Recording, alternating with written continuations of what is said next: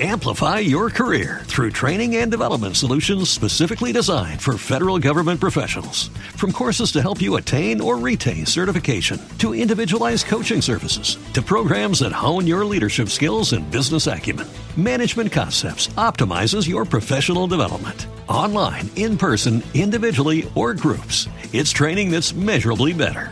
Learn more at managementconcepts.com. That's managementconcepts.com. Slumberland de FDS está patrocinado esta semana por la Guía del Serífilo Galáctico, el primer libro de la colección Fuera de Series. Un libro escrito por Marina Such en el que repasa las series de ciencia ficción más importantes de todos los tiempos, desde las más conocidas a esas pequeñas joyas que vale la pena descubrir. La Guía del Serífilo Galáctico está a la venta en todas las librerías y recuerda que si vas a comprar a través de Amazon España, haciéndolo desde amazon.fueradeseries.com, a ti te costará lo mismo y a nosotros nos estarás ayudando a conseguir una pequeña comisión que nos permita hacer más cosas en Fuera de Series. Por cierto, recuerda que ese enlace amazon.fueradeseries.com lo puedes utilizar para todas las compras al que vayas a realizar en Amazon España, no únicamente el libro de Marina. Por último, permíteme recordarte que puedes suscribirte a nuestra newsletter diaria en la que todas las mañanas te informamos de las noticias más relevantes del mundo de las series desde newsletter.fueradeseries.com.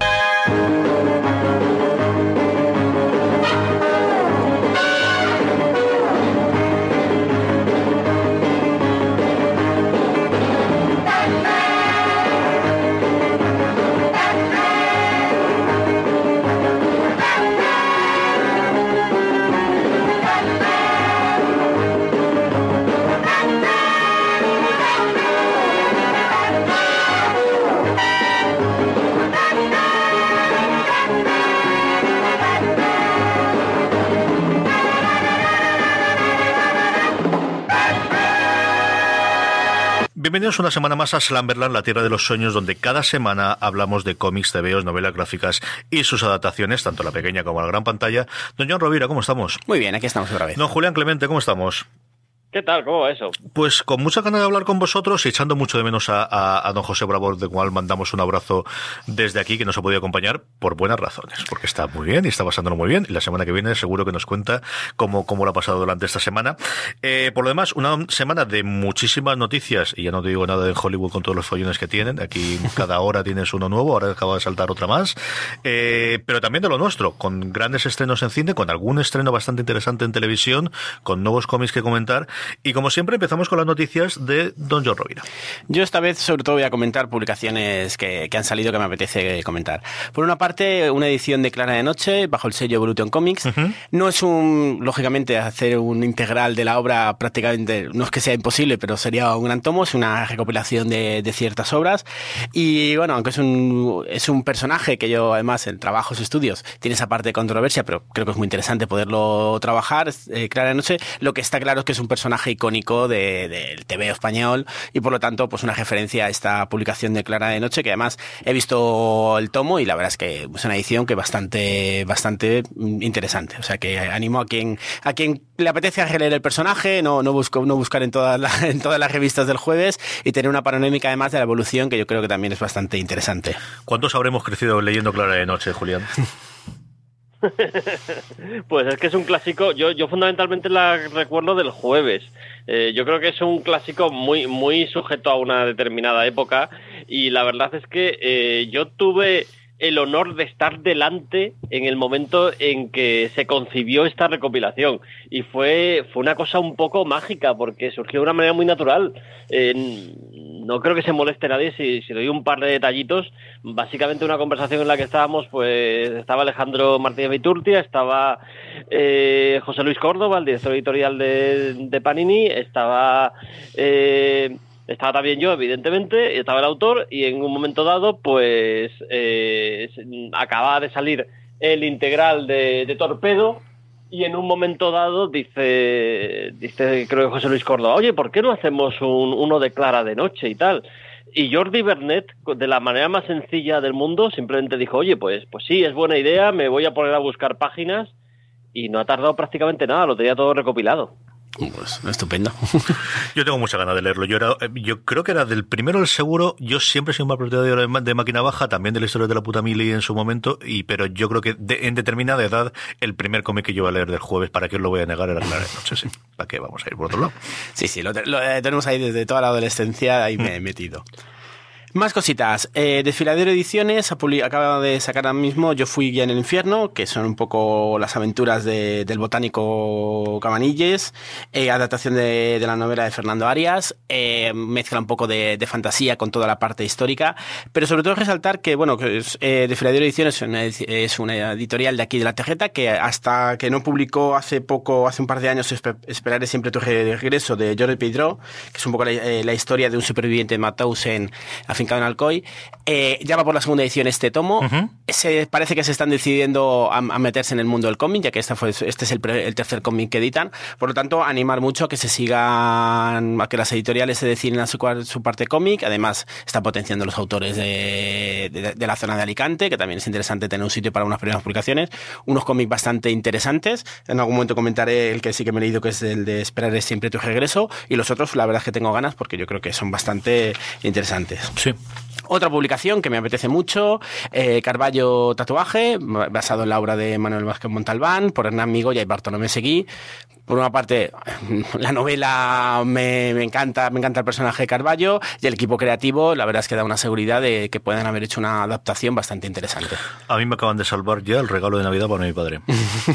o sea, ya, ya lo tengo. No, además, yo juraría, yo tatuaje recuerdo, yo no recuerdo el título de prácticamente ninguna novela de Carvalho, excepto tatuaje. Yo no sé si es porque le gustó mucho, porque me recomendó, porque fue la primera que me dio para leer o por algo de eso, pero yo recuerdo este tatuaje, así que mira, ya tengo regalo de Navidad para Sí, él. yo creo que es de, la, de las referentes de, bueno, son tantas novelas las de, de Carballo, pero que es una de las referentes con las que además han decidido empezar con esta, lo que parece que será una serie sobre el personaje, o sea que, bueno, una nueva relectura de, de Manuel Montalbán a través del cómic, o sea que, que, encantado. Sí, eso tiene toda la pinta de que si funciona, bueno, y funcionó en series, al final tuvimos dos eh, ambientadas sí. con esta, una con, con eh, Push Corbet y la otra no recuerdo quién es el que interpretaba a Carballo, pero eso tiene toda la pinta de, bueno, pues de lo que tenemos ahora, ¿no? De adaptaciones al cómic de, de, novelas y a ver qué tal funciona.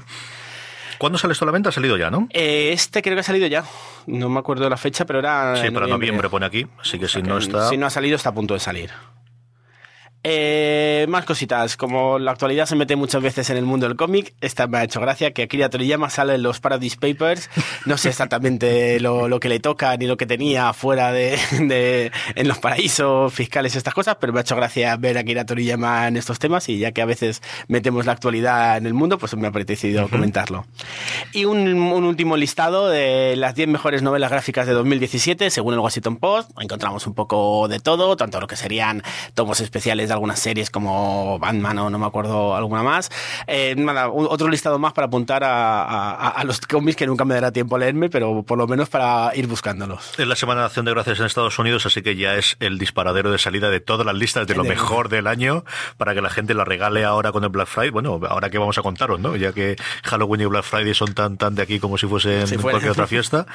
Eh, pero sí, esta es la semana en la que suele ser el pistoletazo de salida para que la gente incluso aproveche Black Friday para comprar alguna de estas cosas cosas. Eh, don Julián Clemente, qué guapo te veo en la foto que nos has mandado aquí del estudio, oye, de verdad, qué, cosa más chula. Yo es cierto que lo que aprendí es lo del monitor este en vertical, tengo que conseguirlo de una puñetera vez, porque mira que es una grandísima idea para poder leer, ¿eh? Es una cosa rara que, usamos los, los que somos muy pejigueros eh, con este de editar cosas y tal, pero, pero bueno, eh, existen y, yo la verdad es que mmm, desde desde que trabajo con dos monitores no soy capaz de, de volver a un solo uh -huh. monitor. Sería inconcebible trabajar con un solo monitor. Eh, pero bueno, ya, ya os digo, son manías manías de gente que se dedica a escribir todo el día. Julián, un porrón de noticias tenemos esta semana. Sí, sí, unas cuantas. Pues mira, tenemos eh, los dos estrenos de esta semana. Uno ha sido Punisher, del que no tenemos datos de audiencia porque esto es Netflix y ya sabemos cómo funciona. Lo que sí tenemos son las críticas, que en general, bueno, yo creo que han sido positivas, con, con discrepancias y muchas que he leído que han sido, bueno, no está mal. Pues, está, está aceptable. Yo creo que hemos llegado al punto ese de es mejor que Iron Fist, ¿no? Que es el, que todo te decía en el primer párrafo es, es mejor que Iron Fist. Lo que sí que he oído en general es el tema de no tiene suficiente historia para hacer 13 episodios, pero se han empeñado en hacer 13 episodios porque todas son de 13 episodios, excepto Defensores, y si lo hubiesen dejado en 6 hubiese quedado mejor. Yo he visto el primer episodio solamente, eh, yo creo que en una o dos semanas, para cuando hagamos el repaso, el primer programa de diciembre, aparte de alguna que comentaremos después, podría hablar algo más, porque alguno más veré, y la verdad es que me ha gustado bastante. El primero es muy de eh, tenemos a él que ha hecho lo que tenía que hacer después de Daredevil 2 y está oculto y ermitaño y al final acaba de ya le han vuelto a calentar las, los cascos a Frank Castle y ha tenido que volver a salir y bueno pues Castle haciendo lo que todos esperamos que vaya a hacer Punisher. Exacto, yo ya estoy por el tercero y hay momentos de madre del amor hermoso y de, taparte los ojos. Pero bueno, eh, ya hablaremos de eso más adelante. Eh, también tenemos esta semana la Liga de la Justicia, que aquí las reviews han sido un poco más pobres. Eh, para que os hagáis una idea, Rotten Tomatoes, que, que no es que sea un, un sitio de crítica por, por, sí mismo, como piensa mucha gente, sino simplemente es un agregador. Básicamente se coge todas las críticas que encuentra en Internet, las suma y le sale un porcentaje. Bueno, pues el porcentaje que les ha salido ha sido del 41%. El caso es que luego te entras en las, en las reseñas, porque ellos lo que hacen es ponerte los enlaces a todas las reseñas y no es que haya alguien que diga que es que, bueno, no está mal, tal. Lo que hay mucha gente que no le gusta nada y gente luego que le gusta bastante. Eh, es una película muy divisiva, o la amas o la odias. Nosotros por aquí, eh, al menos los que hemos hablado, he hablado con Bravo, he hablado eh, con Francis Arrabal y nosotros la amamos. Amplify your career through training and development solutions specifically designed for federal government professionals. From courses to help you attain or retain certification, to individualized coaching services, to programs that hone your leadership skills and business acumen, Management Concepts optimizes your professional development. Online, in person, individually, or groups, it's training that's measurably better. Learn more at managementconcepts.com. That's managementconcepts.com. habrá gente que la odie, así que estamos esperando que el resto del mundo la vaya, la vaya a ver. Y, luego en pasta, pues ha quedado por debajo de la recaudación que se esperaba. Han hecho unos 93 millones, es decir, está por debajo de la barrera de los 100. Eh, se cuenta, se rumorea que esperaban unos 120. Eh, y se han quedado un poco lejos. Fuera ha hecho 185, están muy a la espera del mercado chino, que es donde, donde podían tenerla muy bien, y a día de hoy rondan los 286 millones. Dice Forbes, que esto no sé si hasta qué punto eh, lo podemos dar por bueno o hay que cogerlo con muchas pinzas, que Warner perdería entre 50 y 100 millones de, de dólares cuando acabe la vida comercial de esta película. Aquí hay dos puntos que haya. Uno es el gran semana de estreno donde puedo hacer recaudación es esta de aquí, que es el Día de Acción de Gracias, pero ellos han decidido estrenar una semana antes. Se va a pegar como gran estreno en Estados Unidos la nueva de Pixar, Coco, está basada en el Día de los Muertos mexicano, que tiene un protagonista eh, chicano, eh, a la que han puesto por las nubes la crítica, o sea, lo que comentabas tú antes de que... Y es cierto que los críticos de Minuto de Cabecera, en general, la Liga de la Justicia le ha gustado bastante, lo de Coco ha sido alucinante, lo que he visto yo, ¿no? De, de, nueva obra maestra de Pixar y en este nivel estamos, ¿no? A ver qué es lo que ocurre con ella. Luego Julián nos cuenta un poquito de, sin spoilers, que, le ha parecido a la película la semana que viene que esté bravo y a ver si lo vemos alguno más, la comentaremos un poquito más. Más cosas, Julián.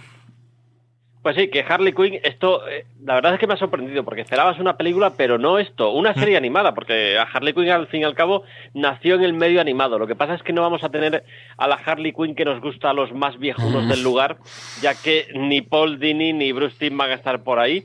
La serie va a tener una orientación muy adulta, va a ser un poco la Harley Quinn que vimos en Escuadrón Suicida, y mm, yo, a pesar de eso, creo que la acabarán viendo los niños. Yo estoy alucinado con la reacción que están teniendo los niños con, con este personaje. El otro día, el estreno de, la Liga de la Justicia, vi a una cría que no debía tener más de 5 o 6 años vestida como Harley Quinn. Le, le encanta a los críos y es un personaje de moda, hay que, hay que reconocerlo. Mi hija Madison pide que le haga a su madre las coletas como Harley Quinn y eh, creo que esta semana no ha sido, pero uno de los cuentos que pide por la noche que le cuentes es cómo se conoció Joker con el Harley Quinn. Que a ver cómo le eche le cuentas a una cría de seis años la relación psicótica de los dos sonados de la cabeza de estos dos. Pero eso es como el funcionamiento. Y ya te digo yo que no es la única de su clase, ¿eh? y tiene seis años. Sí, sí, es, es un icono. Ya, yo creo que, que, que, es.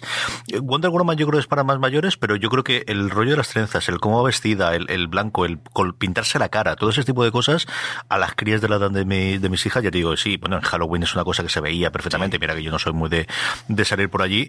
Yo tengo muchas ganas de ver esta serie, ¿no? Me, me fastidia que no esté Paul Dini, porque me encanta ver cosas de Paul Dini, por por otro lado, pero creo que pueden hacerlo bastante bien. Yo creo que la película sí que estaba confirmadísima. Yo creo que tenían a Margot Robbie eh, para hacerla. Lo que pasa es que como está todo manga por hombro en el, en el mundo Warner Brothers de, bueno, y ahora no saben ni siquiera si lo van a comprar o no. Luego lo comentamos a la vuelta de, del por qué suena esto. Eh, yo creo que sí que está confirmada la película de ella. Y yo creo que al final es la, gran, eh, lo que realmente salió mejor, mucho mejor que Joker, ¿no? De, de, de su momento de Escuadrón Suicida, ¿no, Julián? Sí, bueno, a día de hoy lo que tenemos confirmado de aquella manera, porque están en ello y tal, es una película de Joker.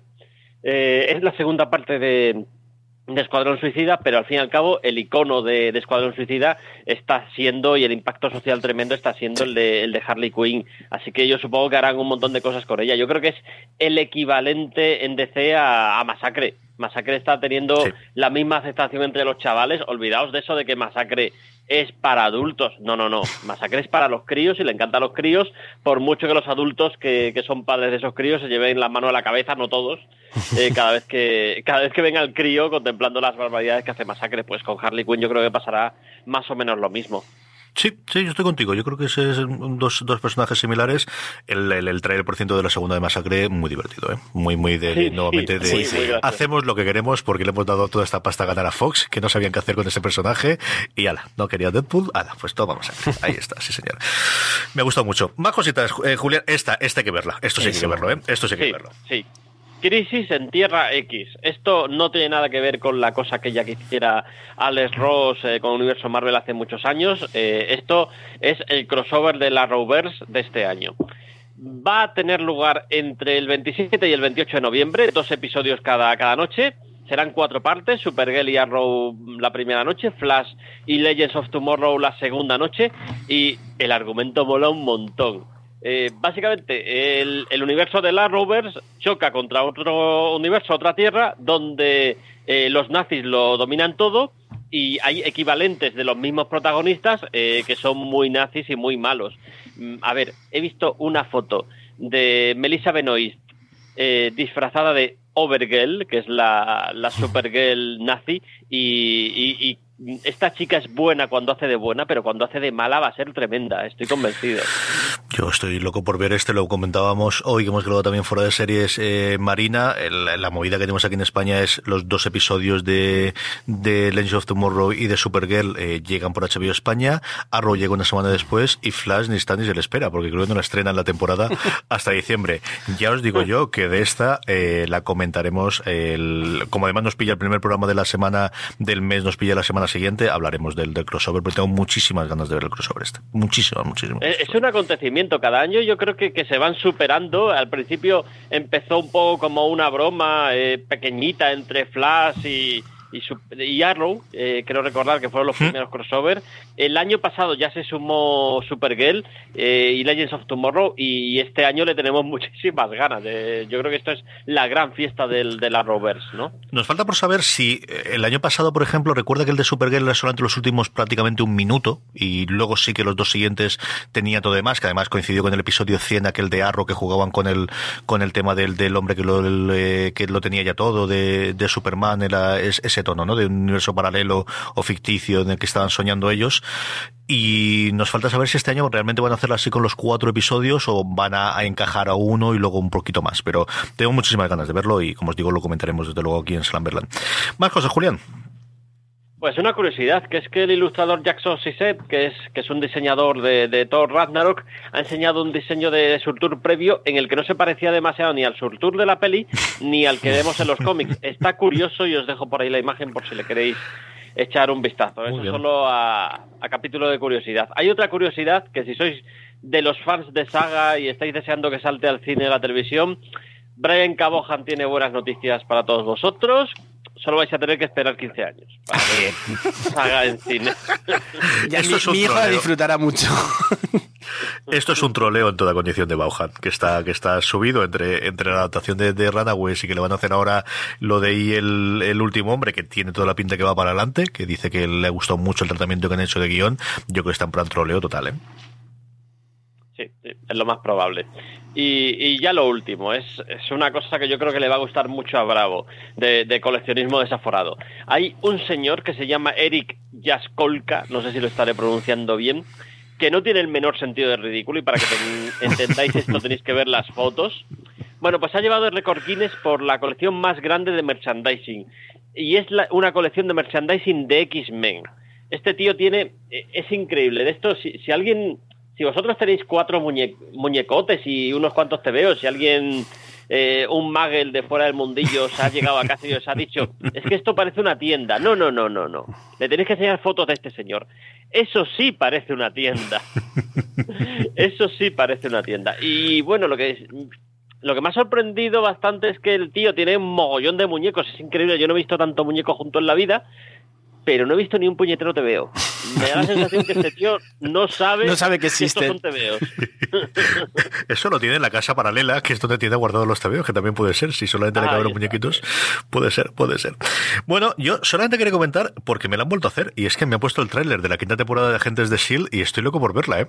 Sin vergüenzas estos. Sí, sí, es que me lo hacen dos veces cada año. De, mm, se nos van al espacio, me ha gustado mucho. ¿Tú lo has visto, Julián? Sí, se lo he visto y es que yo ya venía convencido de casa. ¿eh?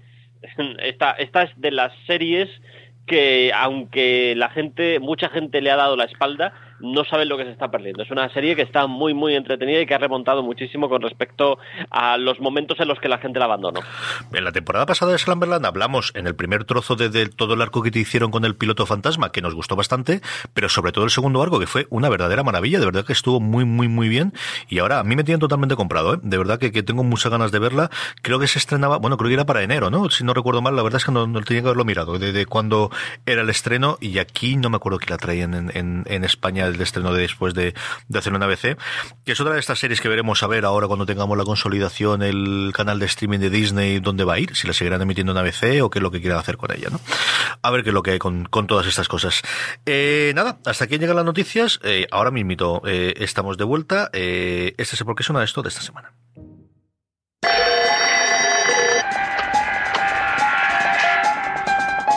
Dr. David Banner. Physician, scientist, searching for a way to tap into the hidden strengths that all humans have. Then an accidental overdose of gamma radiation interacts with his unique body chemistry.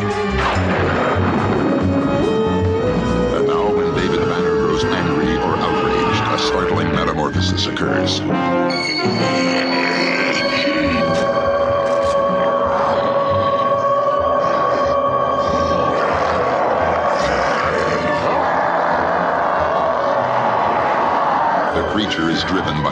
And pursued by an investigative reporter. Mr. Mc- Amplify your career through training and development solutions specifically designed for federal government professionals. From courses to help you attain or retain certification, to individualized coaching services, to programs that hone your leadership skills and business acumen, Management Concepts optimizes your professional development. Online, in person, individually, or groups, it's training that's measurably better. Learn more at managementconcepts.com. That's managementconcepts.com. What if you could have a career where the opportunities are as vast as our nation, where it's not about mission statements, but a shared mission? At U.S. Customs and Border Protection, we go beyond to protect more than borders from ship to shore, air to ground. Cities to local communities, CBP agents and officers are keeping people safe. Join U.S. Customs and Border Protection and go beyond for something far greater than yourself. Learn more at cbp.gov/careers. Don't make me angry. You wouldn't like me when I'm angry.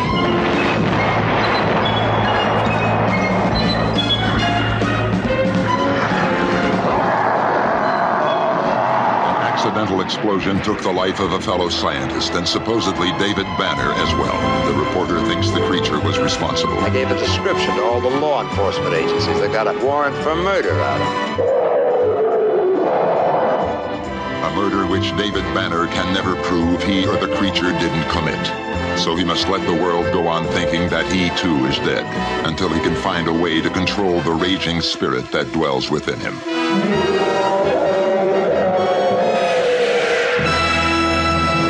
Pues estamos ya de nuevo en Slumberland y teníamos varias cositas que, que es cierto que son noticias, pero sobre todo yo que nos dan por un poquito de comentario y los 10-15 minutitos que nos quedan antes de las recomendaciones finales los podemos comentar. Y lo primero, y es, aprovechando que Julián además nos puede contar un poquito de, de, de, cómo es este, es que ha habido cambios editoriales y de gente dentro de la propia Marvel América, ¿no, Julián?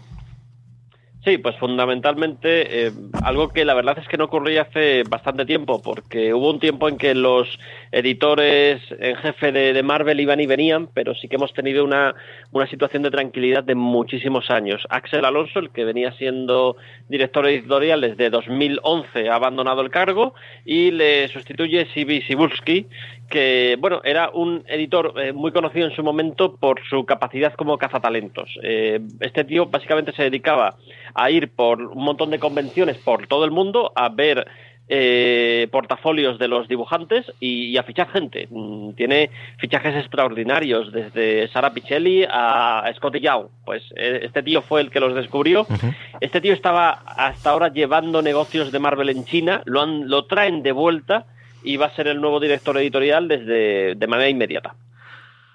¿Suena relación de Michael de, después del fichaje de Brian Michael Bendis o piensas que esto estaría de, desde antes, Julián? No lo sé. A ver, podemos pensar que, que, que ha sido antes, el huevo o la gallina. Uh -huh. Es decir, es muy fácil pensar que Brian Michael Bendis eh, abandona la compañía y en esos momentos le dice, bueno, es el momento, eh, si nos ha pasado esto, es el momento de un cambio en la dirección editorial y tiene que ser ahora. O puedes pensar justo lo contrario, que eh, porque se iba Axel Alonso, eh, precipitó que, que, Brian Michael Bendis saliera. No sé exactamente, tiendo a pensar que va a ser lo primero, pero tampoco me sorprendería que fuera lo segundo. No sé cómo habría sido la secuencia de los hechos. Lo que sí creo es que ambos hechos estarían relacionados.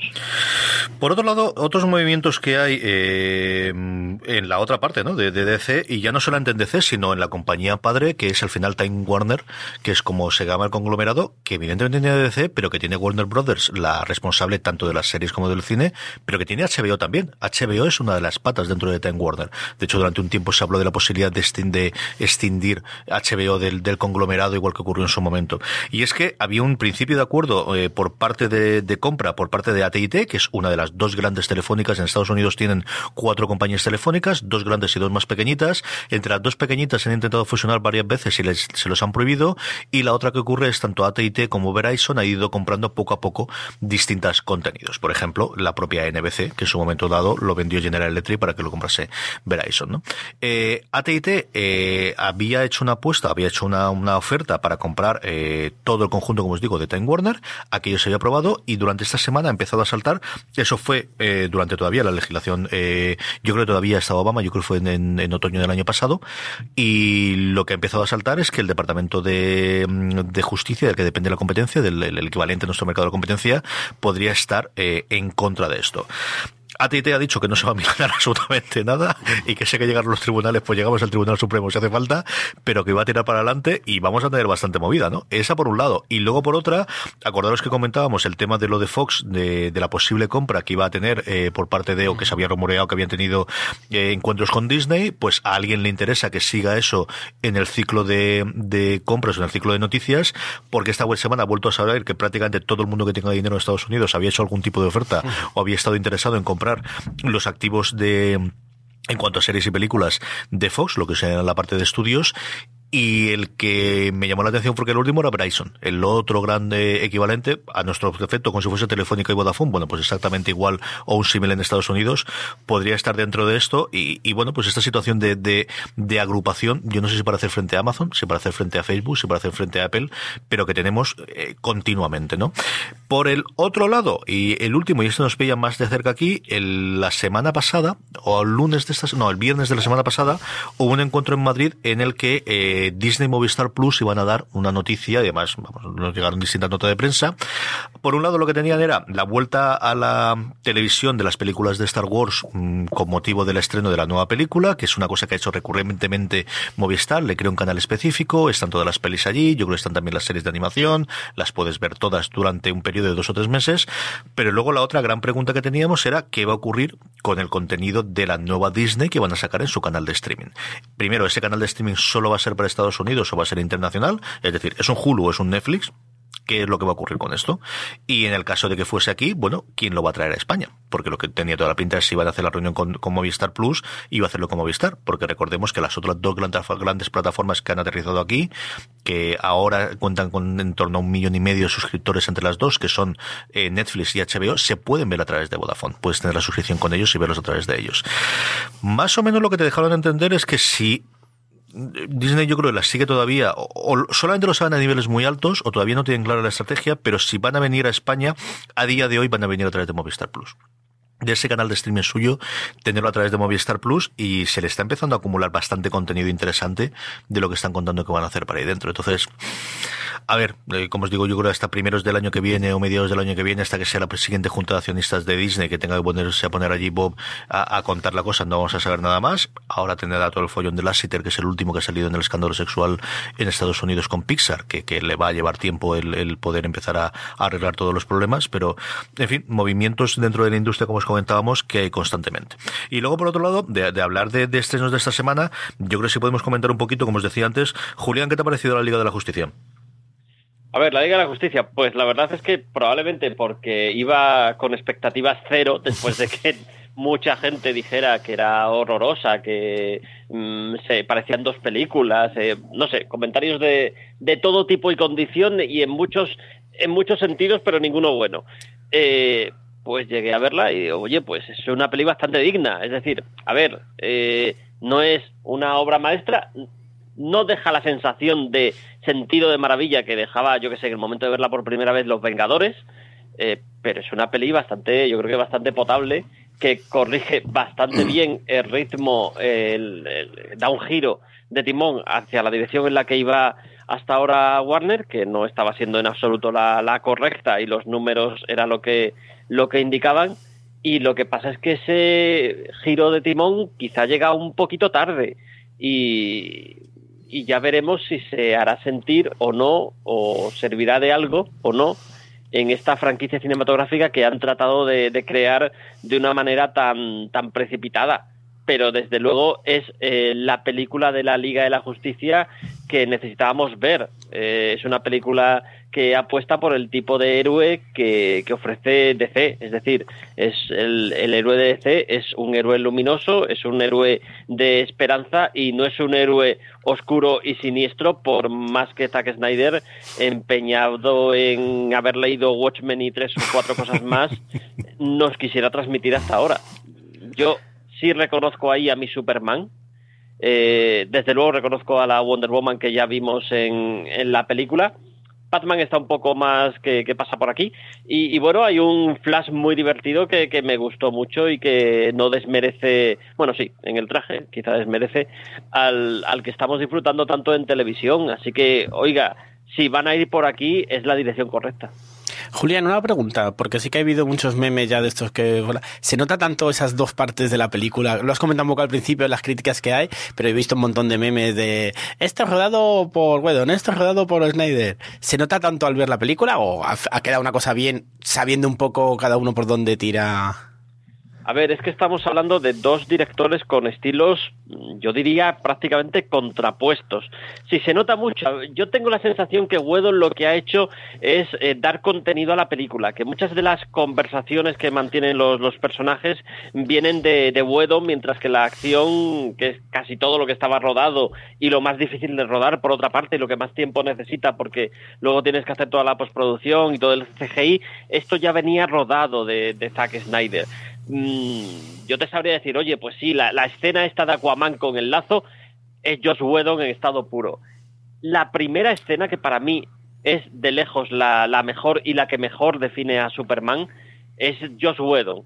Eh, pero más allá de eso tampoco veo que haya dos películas como se empeñan en decir igual que lo del bigote de, de Henry Cavill a ver eh, si nadie me lo lleva a de, llega a decir lo del bigote es que en la vida se me hubiera ocurrido que han borrado ahí un bigote digitalmente Mm, yo creo que también nos estamos muchas veces acercando a estas películas como si fueran campos minados y yo creo que al cine hay que ir de otra manera y con otra actitud y dejarse dejarse las neuras en la puerta del cine. Al hilo del comentario de la Liga de Justicia, Julián nos pasó el otro día un realmente era un hilo, ¿no? En Twitter que, que habían escrito, no sé si el hombre lo ha recopilado, pero es de, de, de estas cosas luego puedes tener tú desavenencias, pero qué bien elaborado el discurso que hacía de cuál era el problema que él le veía en DC, eh, que lo pondré en la show, no sé si, si lo encuentro y me acuerdo de ponerlo, pero qué bien estaba escrito eso, ¿eh, Julián?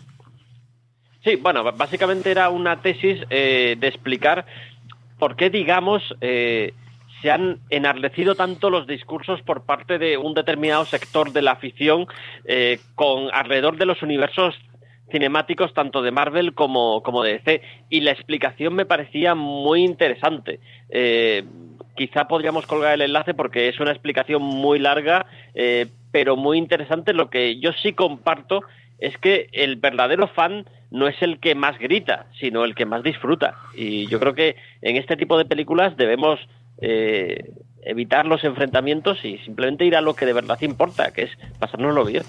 Sí, señor. Por último, y antes que vayamos con las recomendaciones, Runaways. Eh, a mí me parece muy divertido. Yo es cierto que, que, venía comprado desde casa. Se notan mucho los cambios desde el principio con respecto al cómic. Es cierto que el núcleo y la idea general eh, te la mantienen, pero van a alargar mucho más la historia y los personajes no son exactamente lo mismo. Eh, hay una cosa que se comenta y que, que, que vamos, es voz pública y lo podéis ver en todas las entrevistas, y es que eh, han tenido que olvidar toda la parte de magia que había en, en el cómic porque hay una regla estricta en, en, Marvel que no existe la magia en su universo y entonces todo lo que la magia tiene que ser sustituido por algún tema tecnológico o algo similar porque no hay. Pero por lo demás muy entretenido y tiene la parte de los críos que la verdad es que están muy bien todos o sea nuevamente el, el casting de los críos está muy bien hecho y luego es que los adultos los hemos visto a todos es decir la gente de mi generación son todo gente que hemos visto en shows de finales de los 90 principios de 2000 de Wedon de JJ Abrams de todas las series que veíamos gente en Alias, gente de, de, de, Buffy, vamos, tenemos a, Spike de Buffy, a Masterson está ahí dentro. Un porrón de gente, sobre todo los padres, que hemos visto un montón de veces hace 15, 20 años en alguna de las series y que vale mucho la pena. HBO España va a estrenar al mismo ritmo que Hulu, que son tres episodios eh, de inicio, igual que hizo con The Handmaid's Tale, y le funcionó también, tres primeros episodios y luego uno a la semana. La semana que viene comentaremos eh, los tres o los cuatro y como os digo, cuando hacemos el repaso eh, inicial del mes, los comentaremos seguro. ¿Te ha dado tiempo a ver alguna cosa, Julián? ¿Qué va? A ver, yo estoy todavía con el castigador, pero es que no da la vida para todo. no da la vida para todo. Eh, tenemos al mismo tiempo eh, todo el Arrowverse en marcha. Que, por cierto, eh, la que estoy disfrutando y de una manera gigantesca, yo creo que ha, ha encontrado otra vez el, el hilo ha sido Flash. ¿Sí? Es decir, la, la, la, temporada anterior fue un poquito más floja, pero es que esta está siendo una diversión alucinante. Eh, y, y, episodios muy divertidos. Ha introducido al, al hombre elástico, que, que, que, me dejó, eso, eso ya me dejó absolutamente a cuadros, porque además lo ha introducido con, con un actor eh, que lo clava, a pesar de que, bueno, los efectos especiales a la hora de hacer un, un hombre elástico dan para lo que dan, más y mes, si estamos hablando de televisión, da igual, se te va a olvidar que, que, todo es CGI, que todo es como es, porque no se puede hacer otra cosa. Un episodio divertidísimo, el cuarto de la nueva temporada de, de Flash. Y luego tenemos la Liga de la Justicia recién estrenada en cine. Tenemos también recién estrenado El, el Castigador. Eh, tenemos ahora Runaways. Eh, que, que, la vida no da para todo, no, ¿verdad? No, no, ya te digo, no, vamos, yo ya no solamente eso es lo que tengo que ver, es, veo los screeners que tengo que ver para hacer las críticas para fuera de series y se me empieza a acumular cosa mala. Esto es un desastre. En fin, nos quedan cinco minutitos, así que vamos con las recomendaciones. Doña Rovira, ¿qué recomendamos? Además, lo has traído aquí en, en papel para, para, para comentarlo y de paso hablamos un poquito también de, de lo que tenéis preparado para Laura. Eh, sí, como comenté la semana pasada, eh, empezamos este, este viernes con el curso del feminismo en el cómic y me he puesto un poco al día de muchas cosas pendientes. He visto la película de Wonder Woman, que la han editado hace poco ya en DVD por fin, como el cine me cuesta más, ya la he visto, me he comprado varios de los tomos pendientes que tenía Wonder Woman y me estoy poniendo al, al día con, con varias de las series, pero el libro que tenía muchas ganas y lo tenía pendiente que ya me lo he leído, sobre todo porque Lisa McCausland hace esa conferencia inaugural este viernes, es el de Wonder Woman, el feminismo como superpoder. Eh, Es un libro teórico pero muy divulgativo, eh, se lee muy bien, eh, contextualiza el personaje en cada momento. Mm, tengo muchas, muchas ganas de, que alguien edite toda la, etapa clásica porque me, me, apetece mucho ver ese nacimiento del personaje, contextualizarlo en el momento en el, que nace.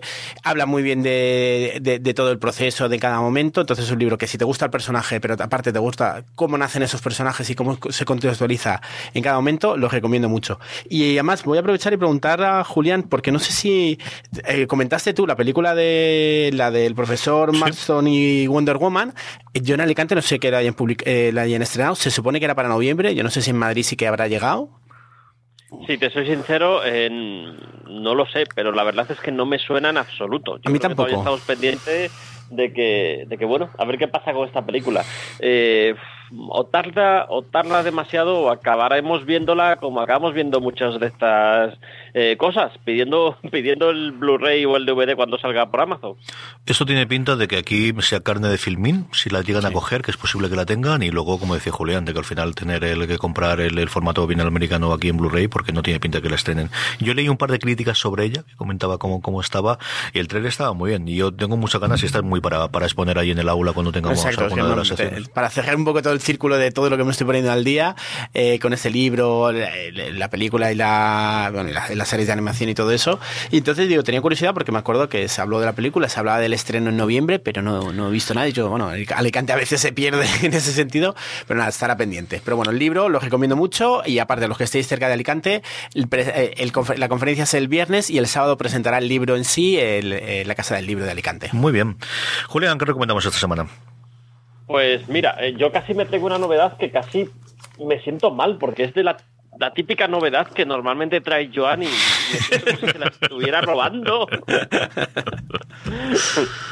No sé si hemos hablado, yo creo que sí que lo comentó el propio Joan, ¿no? Eh, la, exposición que está de cómic que está haciendo el, Museo ABC, parece que el Museo ABC está empeñado en hacer una exposición de cómic eh, cada año, lo cual nos llena de orgullo y satisfacción, que diría, que diría aquel, ¿no? Eh, bueno, pues la de este año es, es maravillosa. Eh, fuimos a la inauguración hace unos días, se llama Historietas del TVO, 1917-1977, aborda este, este periodo del, del cómic en, en, España y de las publicaciones de cómic en España. No solo vamos a ver TVOs españoles, sino eh, un poco todo lo que se publicaba en, en España, aunque hay mucha atención, como no puede ser de otra manera, a los autores españoles, pues eso, entre el año 17 y el 77, prácticamente pues hasta la transición, desde el nacimiento del cómic hasta la transición española. Es una exposición con garantía de calidad de Tony Giral y eh, viene acompañado de un catálogo que, qué catálogo de verdad, un catálogo absolutamente espectacular, más de 500 páginas y, yo creo que es mucho más que un catálogo, porque es verdad que en ese catálogo están todas las obras que vamos a ver en la exposición y unas cuantas más, ¿eh? es increíble la cantidad de, material que hay dentro del catálogo, pero no solo eso, es también eh, una... Mm,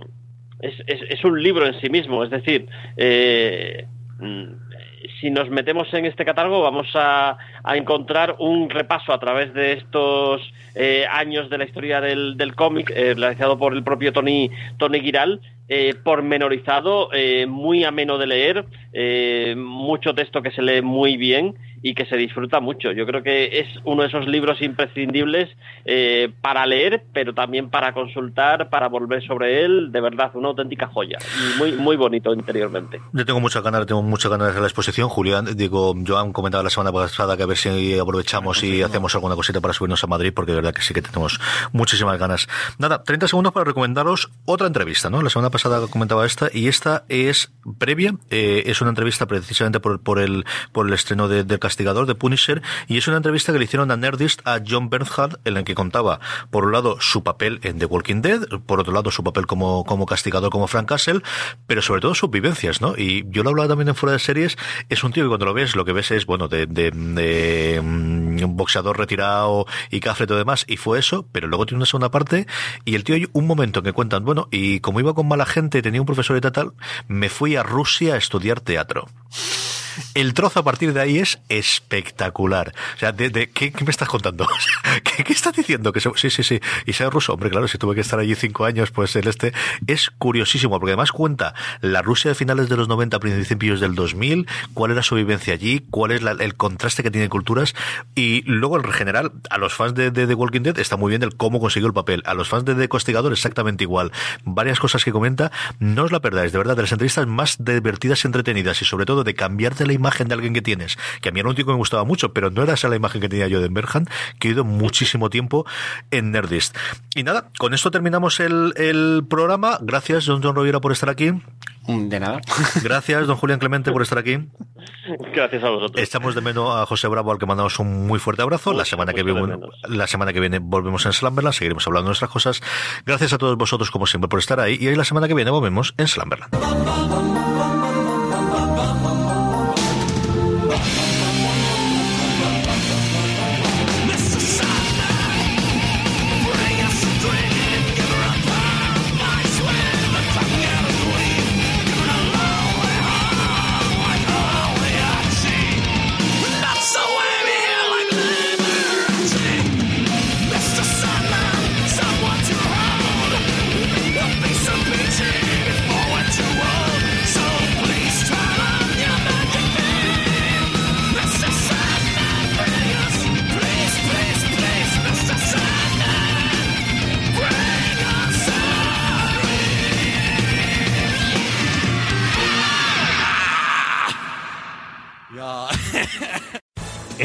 Your career through training and development solutions specifically designed for federal government professionals. From courses to help you attain or retain certification, to individualized coaching services, to programs that hone your leadership skills and business acumen, Management Concepts optimizes your professional development. Online, in person, individually, or groups, it's training that's measurably better. Learn more at managementconcepts.com. That's managementconcepts.com.